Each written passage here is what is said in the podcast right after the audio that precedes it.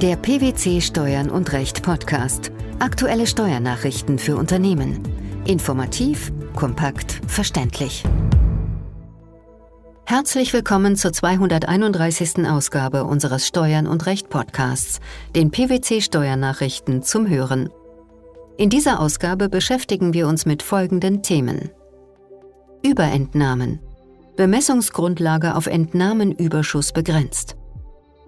Berichtigung des unrichtigen Steuerausweises nur bei Rückzahlung der Umsatzsteuer. Grunderwerbsteuer. Grundstückserwerb durch eine zur Veräußererseite gehörende Person. Beim Abzugsverbot für betrieblich veranlasste Schuldzinsen ist die Bemessungsgrundlage auf den periodenübergreifenden Entnahmenüberschuss zu begrenzen. Verluste führen für sich genommen nicht zu Überentnahmen.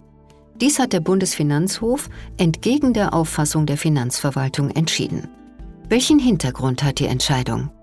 Nach 4 Absatz 4a des Einkommensteuergesetzes sind betrieblich veranlasste Schuldzinsen nicht abziehbar, sondern dem Gewinn hinzuzurechnen, wenn die Entnahmen die Summe aus Gewinn und Einlagen übersteigen und damit sogenannte Überentnahmen vorliegen. Die betrieblichen Schuldzinsen bleiben zwar weiterhin in vollem Umfang Betriebsausgaben, dem Gewinn des Steuerpflichtigen sind aber typisiert ermittelte Schuldzinsen in Höhe von 6% der Überentnahmen hinzuzurechnen. Jedoch höchstens der um 2050 Euro verminderte Betrag der im betreffenden Wirtschaftsjahr angefallenen Schuldzinsen.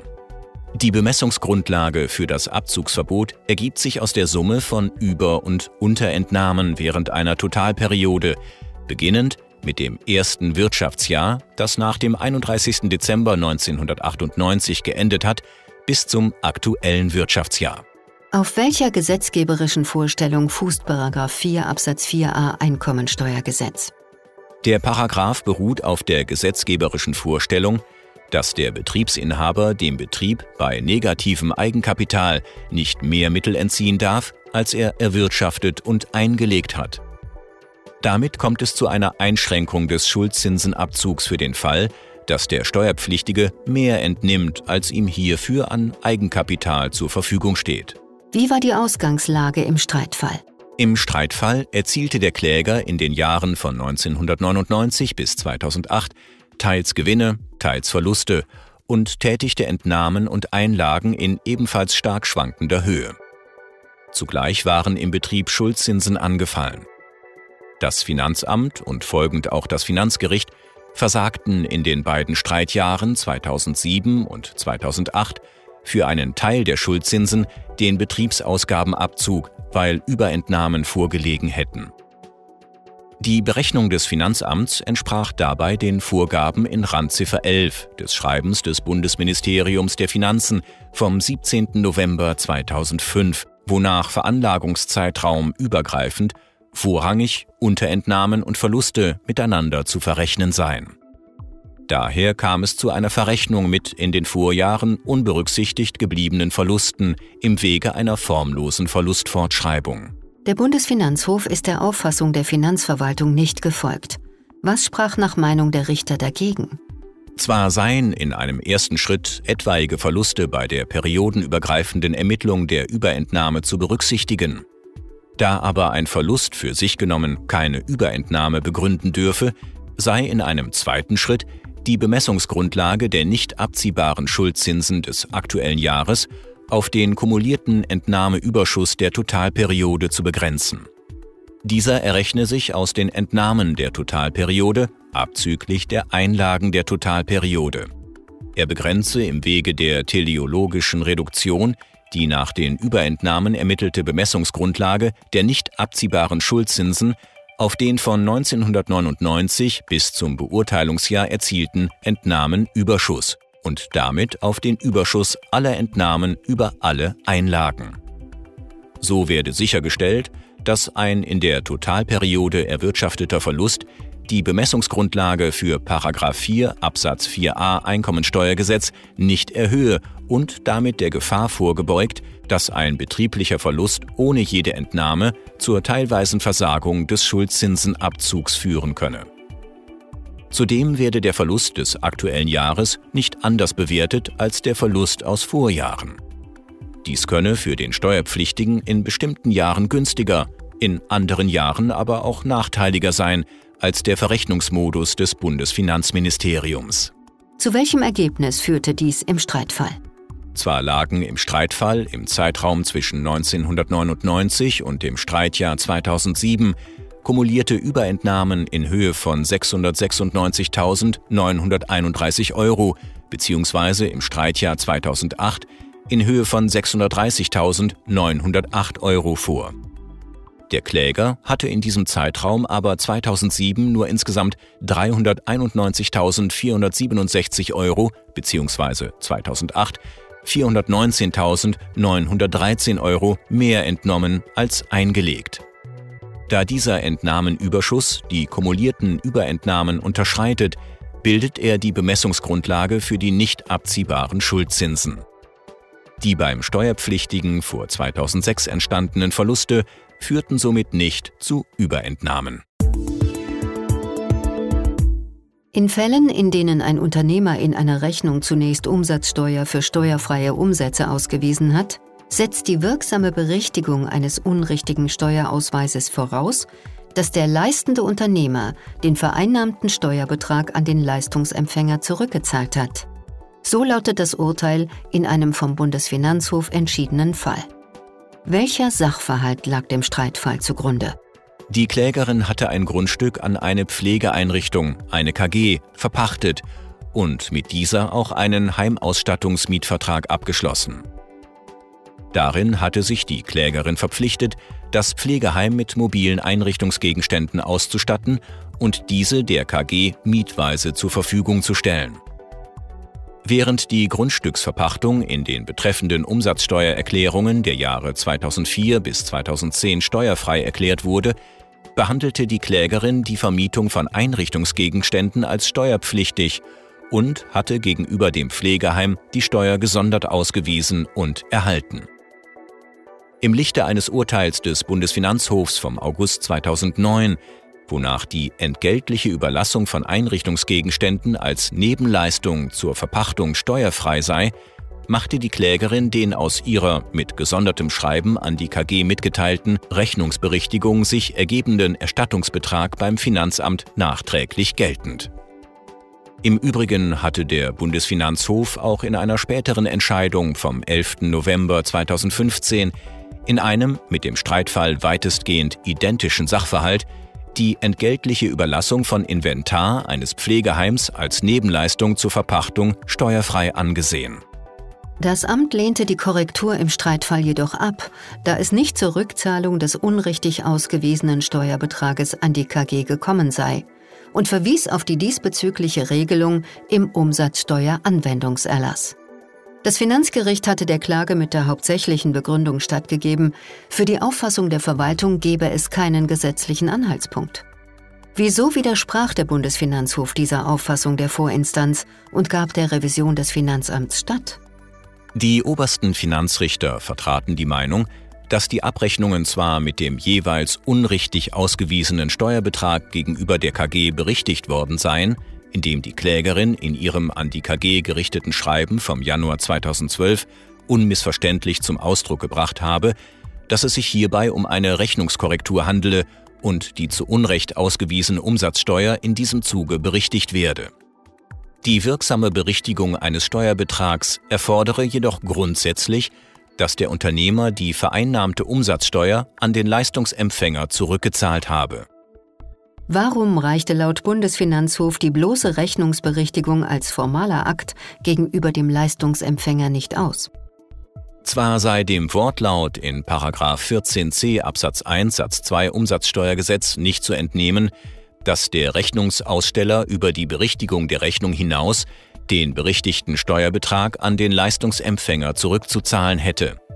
Da der Leistende aber den berechtigten Steuerbetrag vom Leistungsempfänger im Regelfall bereits vereinnahmt habe, würde eine Erstattung durch das Finanzamt allein aufgrund der Rechnungsberichtigung ohne Rückzahlung der Steuer den Leistenden ungerechtfertigt bereichern. Dieser würde doppelt begünstigt, Denn einerseits habe er das Entgelt zuzüglich Umsatzsteuer regelmäßig bereits vereinnahmt und andererseits könne er im Fall einer bedingungslosen Erstattung den berichtigten Steuerbetrag vom Finanzamt nochmals verlangen. Dies ginge allein zu Lasten des Leistungsempfängers.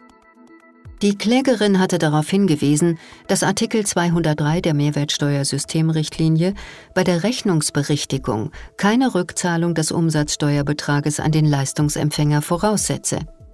Wie begegnete der BfH diesem Argument?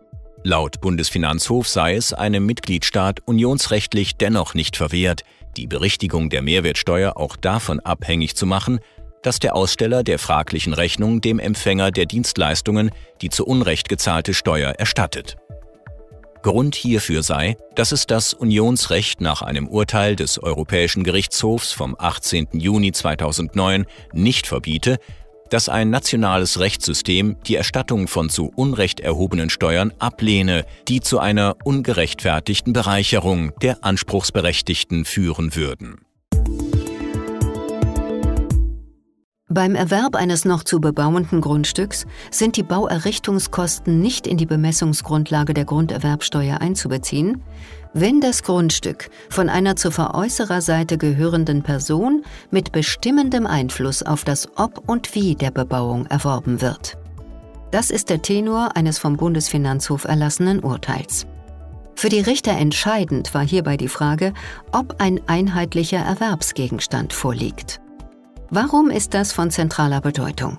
Bemessungsgrundlage der Grunderwerbsteuer ist die Gegenleistung. Bei einem Grundstückskauf gilt als Gegenleistung unter anderem der Kaufpreis, einschließlich der vom Käufer übernommenen sonstigen Leistungen.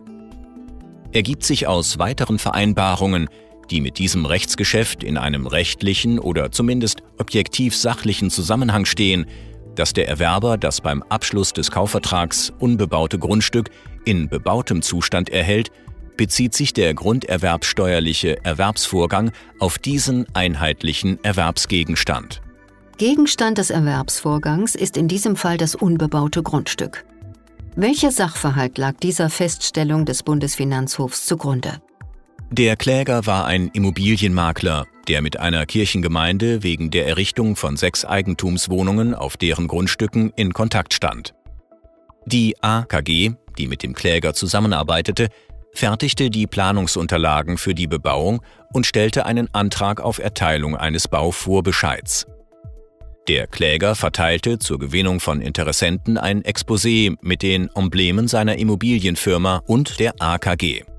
Das Exposé enthielt für sechs Wohnungen genaue Angaben über Wohnfläche, Erbpacht, Lage und Ausstattung der Wohnungen sowie den Kaufpreis. Angeboten wurde der Erwerb einer Eigentumswohnung aus einer Hand. Als Ansprechpartner war der Kläger genannt. Die Kirchengemeinde bestellte daraufhin ein Eigentümer-Erbbaurecht mit der Berechtigung und der Verpflichtung, auf dem Erbbaugrundstück ein Mehrfamilienhaus mit sechs Eigentumswohnungen und den dazu erforderlichen Nebenanlagen zu errichten. Dieses Erbbaurecht sollte geteilt und mit dem Sondereigentum an Wohnungen verbunden werden. Gleichzeitig stimmte die Kirchengemeinde sechs Übertragungsverträgen mit namentlicher Nennung der Erwerber und Angabe des Kaufpreises für die Wohnungen zu. Der Einspruch, mit dem sich der Kläger gegen die Einbeziehung der Bauerrichtungskosten in die Bemessungsgrundlage der Grunderwerbsteuer durch das Finanzamt wandte, blieb ohne Erfolg. Während das Finanzgericht die Klage abgewiesen hatte, gab der Bundesfinanzhof dem Kläger Recht. Mit welcher Begründung? Die Bauerrichtungskosten gehören nicht zur Bemessungsgrundlage der Grunderwerbsteuer. Für den Erwerb eines Grundstücks im bebauten Zustand als einheitlicher Erwerbsgegenstand ist typisch, dass der Erwerber, im Gegensatz zu einem Bauherrn, in seinen Möglichkeiten, sowohl den Grundstücksverkäufer als auch den Bauunternehmer selbst zu bestimmen, eingeschränkt ist. Demgegenüber ist eine Person, die zur Veräußererseite gehört und bei der Bebauung mitwirkt, indem sie das Ob und Wie der Bebauung maßgebend beeinflusst, grunderwerbsteuerlich nicht Erwerber eines unbebauten Grundstücks im Zustand der späteren Bebauung, sondern Bauherr. Die BFH-Richter waren der Meinung, dass der Kläger auf die Errichtung der Wohnanlage maßgebend Einfluss genommen habe, weil er an der späteren Vermarktung der Eigentumswohnungen interessiert gewesen sei. Worauf basiert diese Einschätzung? Der Kläger arbeitete mit der bauausführenden AKG zusammen, welche die Planungsunterlagen erstellt und Bauvorbescheide beantragt hatte. Zudem stand er in Kontakt zur Kirchengemeinde, welche die Miterbbaurechte an ihren Grundstücken für das Projekt bestellt hatte. In einem von ihm gefertigten Exposé bot er den Erwerb einer Eigentumswohnung aus einer Hand an. Aufgrund der Absprachen mit der Kirchengemeinde und der AKG gehörte er zur Veräußererseite. Sein Handeln als Immobilienmakler war auf die Errichtung und den Verkauf der Eigentumswohnungen gerichtet. Die auf Entnahmeüberschuss zu begrenzende Bemessungsgrundlage bei Überentnahmen, Rückzahlung der Umsatzsteuer bei Berichtigung des unrichtigen Steuerausweises sowie Grunderwerbsteuer bei Grundstückserwerb mit bestimmendem Einfluss von Veräußererseite. Das waren die Themen der 231. Ausgabe unseres Steuern und Recht Podcasts, den PwC Steuernachrichten zum Hören. Wir freuen uns, dass Sie dabei waren und hoffen, dass Sie auch das nächste Mal wieder in die PwC Steuernachrichten reinhören. Steuerliche Beiträge zum Nachlesen finden Sie in der Zwischenzeit unter blogs.pwc.de slash steuern und recht.